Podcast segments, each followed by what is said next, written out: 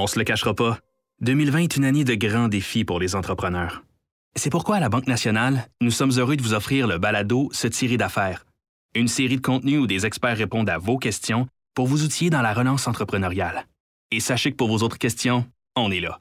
Ensemble, contribuons à relancer l'économie d'ici, une entreprise à la fois.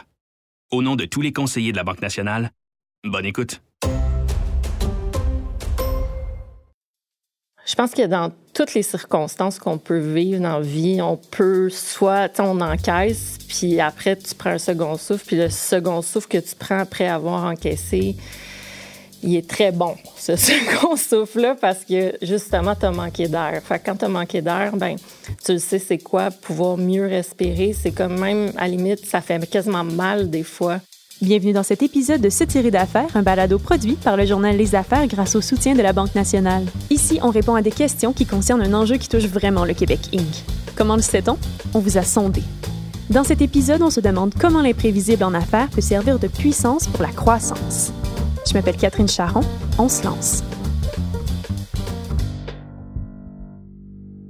Tout d'abord, comment se prépare-t-on à l'imprévisible? Le cœur d'une gestion de crise, c'est l'incertitude, c'est l'imprévisibilité. C'est la définition même euh, d'une crise, c'est que on navigue sans réponse. Parce que si on avait une réponse, on serait dans l'urgence. Mais on n'a pas de réponse, on est en crise. Et pour gérer une crise quand on n'a pas de réponse, la clé, c'est l'équipe. Vous venez d'entendre Caroline Coulon, elle est professeure et chercheure à l'École des sciences de la gestion. Son dada, c'est la gestion de crise. L'imprévisibilité, mais comment on se prépare à ça comme organisation ou comme entrepreneur? Ben c'est vrai, ça prend des plans de contingence. C'est la vraie recette, disons, académique, euh, et pas que académique, mais opérationnelle pour les organisations qui se préparent à la gestion de crise, c'est de dire, OK, je vais regarder tous les scénarios possibles de ce qui pourrait m'arriver comme crise, moi, comme organisation, euh, dans ma vie. Alors, on regarde le manufacturier, on regarde euh, les virus ou les euh, problèmes que mes micropouces pourraient avoir. je regarde les technologies, le financier. Des fois, on croise ça. Oh, s'il m'arrive deux problèmes à la fois. Fait que là, on extrapole, on, planifie ces scénarios-là, on les écrit. Fait qu'au lieu d'être en attente passive, inquiète et anxieuse sur ce qu'on peut pas maîtriser, bien, comme organisation, faut se dire, OK, j'avais un plan, j'avais une vision, j'avais une stratégie. Qu'est-ce qui, aujourd'hui, compte tenu de mon contexte maintenant, que je peux faire et ajuster? Puis là, je me fais trois scénarios. On marche à trois parce que plus que ça, ça commence à être complexe. Puis plus j'avance, ben j'en enlève. Puis là, je me dis, ah, mais je garde mon scénario A finalement parce que selon euh, les événements qui sont en train d'évoluer, c'est le A qui a l'air le plus propice. Mais mon A, après, je peux le réexploser en trois scénarios. Donc, euh, tu sais, finalement, c'est quelque chose qu'on peut faire qui s'ancre dans nos compétences puis qui nous aide à avancer. Fait que finalement, on n'oublie rien de ce qui est notre business. On continue avec nos indicateurs, on continue avec notre vision, on continue avec nos stratégies, mais on y va dans l'incertitude avec un, plus petit espace-temps pour dire hum, je réajuste, quel choix je fais, OK. Puis là, je prends une vraie décision consciente, peut-être moins intuitive, mais consciente et éclairée sur bon, ben, je prends tel choix. C'est là que j'investis puis je m'en vais là. Et c'est ce qui permet aux entreprises qui s'en sortent le mieux présentement, quand on regarde les derniers mois, ben, c'est les entreprises qui ont dit Ah, ben j'avais un plan de vente en ligne. Ah, ben je l'ai rapproché. J'ai pris mon temps puis je l'ai fait maintenant. Je voulais me diversifier. J'avais déjà commencé à réfléchir à ça. C'était dans mon plan stratégique. Ben, flou que j'ai sorti mon plan. C'était dans trois ans, mais c'est pas grave. C'est maintenant que je le fais. Fait que ça, en fait, c'est vraiment, vraiment ancré dans, euh, dans les compétences de la personne. Connaître ses compétences est un facteur important lorsqu'une entreprise doit affronter l'imprévisible, selon Caroline Coulomb. Connaître celle de son équipe est tout aussi essentiel. Puis on se dit, mais qui j'ai besoin pour les solutionner? Qui a besoin d'être autour de la table? Donc, on prépare cette équipe-là, on la forme, puis après, on se pratique. Et ça, ben, ça c'est limite parce qu'effectivement, on ne peut pas éliminer tous les risques. Il n'y a pas de crise zéro, de risque zéro, mais ce que ça fait de faire ça, c'est que ça crée les équipes. Ça crée des équipes dans des cadres plus formels, où il y a plus de politique, où l'organisation est plus grande et que ces liens-là sont pas nécessairement naturels. Donc, de, de le pratiquer, repratiquer et d'y réfléchir ensemble, ça permet de se faire des muscles organisationnels, puis de, ce qui est la clé en crise, de, réduire notre temps de réponse. Parce que plus vite je suis prêt à répondre à la crise, moins j'ai d'impact, moins d'impact économique, moins d'impact humain. Euh, plus vite, les gens ont des communications claires. Puis, veut, veut pas, on n'est pas parfait comme être humain. Donc, de se pratiquer, de dire, ah, finalement, ça n'a pas partout marché, là, sais, la communication que je voulais mettre en place. Mais c'est une pratique, c'est pas grave, on va l'améliorer. Directeur des ressources humaines, euh, c'est quelqu'un d'extrêmement compétent dans son travail, mais quand on le met en gestion de crise, il n'a pas l'air à performer. Mais on va le former. Fait que ça nous laisse le temps de donner des muscles à tout le monde puis de se connaître comme équipe. On réduit le temps de réponse, puis on se donne une meilleure assise dans nos compétences. Ça, c'est le deuxième élément de comment on se prépare à l'imprévisibilité puis aux crises. C'est de dire, ben il faut que mes compétences soient bonnes. Il faut que je sois ancrée dans euh, ce que je connais, ce que je fais, euh, ce dans quoi ben, j'excelle le mieux et que mon équipe aussi excelle le. Fait que ça, c'est un petit peu euh, ce qui nous permet d'avancer. Lorsque nos compétences sont bien développées, on peut même miser sur l'improvisation. Mais attention, pas n'importe laquelle. En fait, une improvisation, c'est la même chose qu'une crise, mais en plus, en plus rapide, en, termes de gestion de temporalité et de temps. C'est vraiment une bulle qui, qui, qui commence parce qu'on n'a pas de réponse, mais qui va se terminer plus vite. Et ces bulles-là d'improvisation en organisation, ça s'installe tout le temps et c'est toujours à succès quand c'est ancré dans des compétences. Alors, euh, on peut bien improviser quand ça fait longtemps qu'on fait ce qu'on fait, qu'on sait ce qu'on fait, qu'on est bon dans notre métier, qu'on est bon avec notre équipe, on est, capable de créer une improvisation. Et plus l'équipe grossit, bien, plus c'est là où il faut travailler sur nos relations humaines, nos compétences relationnelles, parce qu'effectivement, un petit rien d'un jeu politique ou de manque de confiance devient crucial. Euh, et la confiance étant au cœur de la collaboration et la collaboration étant au cœur de gérer une crise quand on n'a pas de réponse. On a besoin de collaborer. On a besoin de collaborer, mais on a besoin d'un chef. La COVID, quand c'est arrivé, c'était comme une situation catastrophe, comment on va réussir à trouver notre opportunité d'affaires là-dedans. Parce que là, en épicerie, même si on restait un, service essentiel, euh, les épiceries, tout le monde était en état d'urgence. Fait que là, lancer un nouveau produit qui est, on va se le dire, c'est un produit niche, là, les micro-pousses, c'est pas un produit grand public encore. Donc, c'était assez effrayant quand même comme perspective. Elle, c'est Vicky Lefebvre-Vincent. Elle est la fondatrice des micropousses d'Ozo. Au début de la pandémie, l'entrepreneur n'était pas convaincu de poursuivre encore longtemps l'aventure, surtout si son passage à l'émission Dans l'œil du dragon était annulé. Finalement, ce qui nous a aidé, c'est qu'on a eu un accès euh, à un prêt, le prêt d'urgence pour les entreprises, puis on n'aurait jamais eu cet accès-là à un prêt vu notre bilan financier du moment.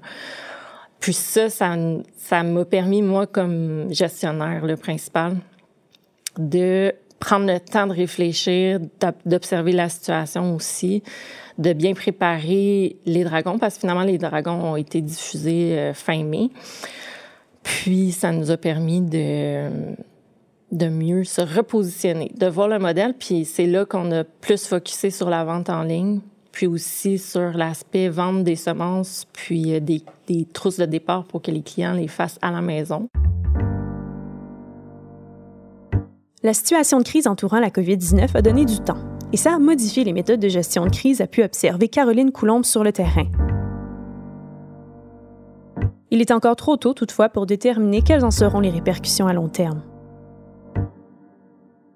Je crois que ça fait sortir plus que jamais euh, le besoin des relations humaines et l'humanité de chacun des euh, employés dans une organisation parce que ça nous a mis tous, euh, sans exception, tous. Puis là, j'ai enseigné à l'étranger pendant la pandémie, fait que j'ai vu au Vietnam, euh, en Europe, dans toutes sortes de types d'emplois puis de métiers, les gens vivent la même chose en même temps. et les États seraient questionnés. Fait que c'est sûr qu'ils ont pris des décisions différentes, mais seraient questionnés de façon similaire. Donc, euh, ce que ça a questionné, mais en fait, ça re-questionne aussi l'aspect de la performance organisationnelle. Ça re-questionne le fait que si j'ai vraiment bien planifié ma crise, est-ce que je vais quand même être performant après crise?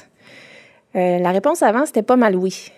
La réponse de maintenant, c'est euh, la crise est tellement énorme et mondiale et importante que ça va changer notre univers, ça le change. je veux pas être utopiste, là, tu sais, on va pas euh, enlever les mécanismes économiques et, euh, tu sais, c'est pas tout le monde qui devient ami, euh, ni euh, enlever les enjeux politiques, mais n'empêche que l'univers de l'organisation change, l'univers de l'être qui travaille en organisation est en train de changer aussi. Et ben en fait, ce fameux 25 ben c'est peut-être ceux qui vont euh, s'en sortir haut la main, qui vont dire Ouh, c'était le fun, ça. C'était le fun. La pandémie, merci. Ça a été euh, bon pour moi. Puis le 40 il y a un 40 qui a été très passif et réactif dans les organisations qui risque de plus être là. Ils vont même pas venir nous en parler. Euh, fait qu'on veut être dans le reste, euh, idéalement. Puis euh, cette humanité-là, ben c'est en fait c'est toutes des euh, compétences managériales et relationnelles. Tu sais, c'est comme si ça nous éloignait de l'aspect processus, puis de, ça nous éloigne un peu de l'aspect technique de notre travail.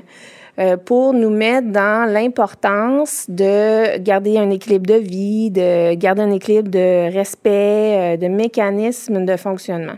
Parce que la performance sur la super performance, on vient un peu de tomber le nez dans notre mur.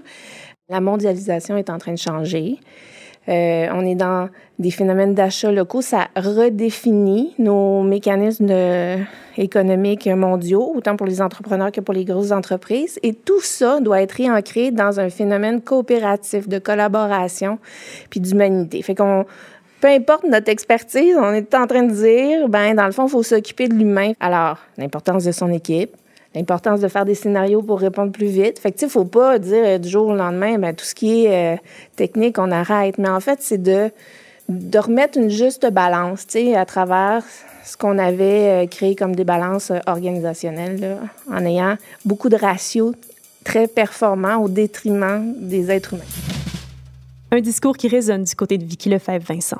On retravaille notre structure, notre façon de travailler ensemble. On, là, on veut plus adopter euh, c'est pas vraiment hiérarchique dans notre entreprise, mais on veut vraiment partir sur des bases euh, plus horizontales, puis vraiment comme que tout ne repose pas sur mes épaules comme c'était le cas avant le COVID. Là, c'est comme on a le goût de se partager la responsabilité, puis que tout le monde ait sa liberté aussi là-dedans, puis que euh, les bénéfices qu'on va tirer de, de, ce, de cette crise-là, en fait, c'est que tout le monde vraiment, ça soit partagé entre tout le monde, là, que ça soit pas juste euh, les copropriétaires qui se partagent la pointe de tarte. Fait que c'est, c'est, un peu la remise en question. C'est moi qui initie ça, ce, ce changement-là, c'est certain, mais tout le monde est d'accord pour aller vers ce mode-là. Puis la crise aura permis peut-être d'aller plus en profondeur dans la réflexion au niveau du management, je dirais.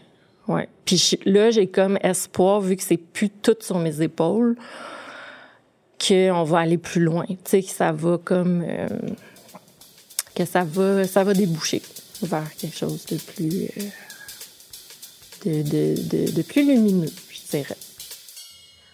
Le meilleur plan de contingence, selon Vicky Lefebvre-Vincent, c'est de miser sur les bonnes relations autant avec le reste de son équipe qu'avec ses clients. Caroline Coulombe tient à apporter quelques nuances. On a besoin d'un patron euh, qui va dire OK, je vous ai tout bien entendu, merci beaucoup, mais c'est là qu'on s'en va. OK? Dans la période de la crise intense. C'est sûr que quand on est, comme présentement, dans un cycle un petit peu plus assoupli, on peut retomber dans un mode de dialogue, prendre le temps de réfléchir. Mais dès que ça va redevenir un petit peu trop euh, serré, il reste qu'on ait un chef à bord. Ce chef-là doit être entouré d'une équipe. Cette équipe-là, idéalement, a des perspectives différentes. Alors, quand on est dans une équipe qui se connaît beaucoup, qui s'aime beaucoup, euh, le petit piège qui peut arriver, c'est qu'à un moment donné, on devienne dans un biais de confirmation. Un biais de confirmation, juste comme un biais cognitif. Tout le monde en a ça dans notre tête. C'est-à-dire qu'on analyse notre environnement en attrapant juste ce qui nous donne raison. C'est un petit peu un mécanisme de survie normal de l'être humain. Il euh, faut en être conscient parce que dans un temps de crise, ça nous prend des perspectives différentes. Tu sais, quelqu'un qui nous dit Oh, attends un peu, euh, et qui re-questionne, ou du moins nous fait réfléchir à est-ce que c'est vraiment là qu'on va avancer de telle façon? Fait que ça prend des points de vue différents, des expertises différentes, puis parfois un petit peu de tension par rapport à ça. Pas des conflits, là, mais tu sais, des, des, euh, ça va nous déranger. Donc, ça va amener un, un certain malaise. Puis moi j'appelle ça ben, une équipe multidisciplinaire ou interdisciplinaire ou euh, du moins des points de vue différents. Quelqu'un qui a des opinions différentes, qui joue un peu l'avocat du diable dans votre équipe. Quand on est entrepreneur, qu'on est dans des plus petites équipes, ben c'est effectivement d'aller se trouver un réseau de, de contacts, un avocat, un comptable, euh, euh, des parents, certes, mais tu sais, des gens autour de nous qui vont venir valider, nous poser deux, trois questions pour s'assurer qu'on est en train de de mettre les pieds de façon quand même euh, euh, professionnelle d'affaires euh, pour, pour s'en sortir de, de cette période-là. Vicky Lefebvre-Vincent se demande quels sont donc les éléments les plus importants à mettre en place dans une entreprise afin de croître, même en période d'incertitude. Bien, comment utiliser une crise pour rebondir? Clairement, quand on n'oublie pas qu'on a une vision, des rêves, une stratégie pour notre organisation, fait que ça, quand c'est clair, ben, ça nous permet d'activer ou de désactiver certains de ces mécanismes-là. Ça, c'en est un. Deux, euh, ben, la crise, pour certains, euh, ça leur a donné du temps. Bien, ce temps-là, il faut l'utiliser. Est-ce que j'attends? Est-ce que j'essaye de me dire, bon, ben justement, euh, l'an prochain, on ne sait pas trop à quoi s'attendre, mais voici mes compétences, qu'est-ce que je peux aller offrir aux gens pour diminuer leur incertitude, sachant que par ailleurs, il y a plein de choses que je comprends, que je maîtrise pas dans l'incertitude. Fait qu'il faut saisir les opportunités de temps. Euh, faut pouvoir se raccrocher à ce à quoi on avait réfléchi. Puis après, ben l'autre grande question, c'est de dire, mais est-ce que j'aime encore faire ce que je fais comme entrepreneur, tu parce que, bon, ben parfois, ces questions-là se posent. Euh, on est dans un pays où on peut se les poser, ces questions-là, on est chanceux, donc on se pose la question, puis ben on, prend une vraie décision au lieu de, vivre durement ou de faire vivre durement cette situation-là aux autres. Euh, ensuite, ben comment on peut mieux rebondir? Je pense que euh, je vais continuer à prôner qu'il faut se pratiquer pour construire ces relations-là dans les organisations, continuer à se pratiquer sur des scénarios possibles de situations qui pourraient arriver. Et euh, mon meilleur exemple de ça est tiré des euh, projets euh, d'expédition polaire ou monter l'Everest. Tu sais, des gens dont la survie de vie, leur vie est en jeu dans l'expédition. C'est-à-dire que là, tu as d'affaires à te faire des scénarios, puis à te pratiquer, puis à y réfléchir d'avance, parce que tu vas te mettre volontairement dans des situations où tu vas vivre des trucs imprévisibles, probablement des crises, et que tu vas devoir répondre au mieux. Et quand euh, des chercheurs ont suivi ce genre d'expédition-là, mais ce qu'ils en retirent, c'est de dire peut-être qu'ils vont faire 26 plans. Et c'est certain qu'à travers leur expédition, ils vont vivre une situation non planifiée. Mais ces 26 plans-là leur ont permis de se connaître comme équipe, de se réajuster, de créer des réponses innovantes de ce qu'ils avaient déjà réfléchi. Fait qu'en fait, tout ça fait en sorte qu'ils réagissent plus vite, qu'ils sont plus en symbiose, sont pas en conflit, sont pas en tension. Le chef est le chef.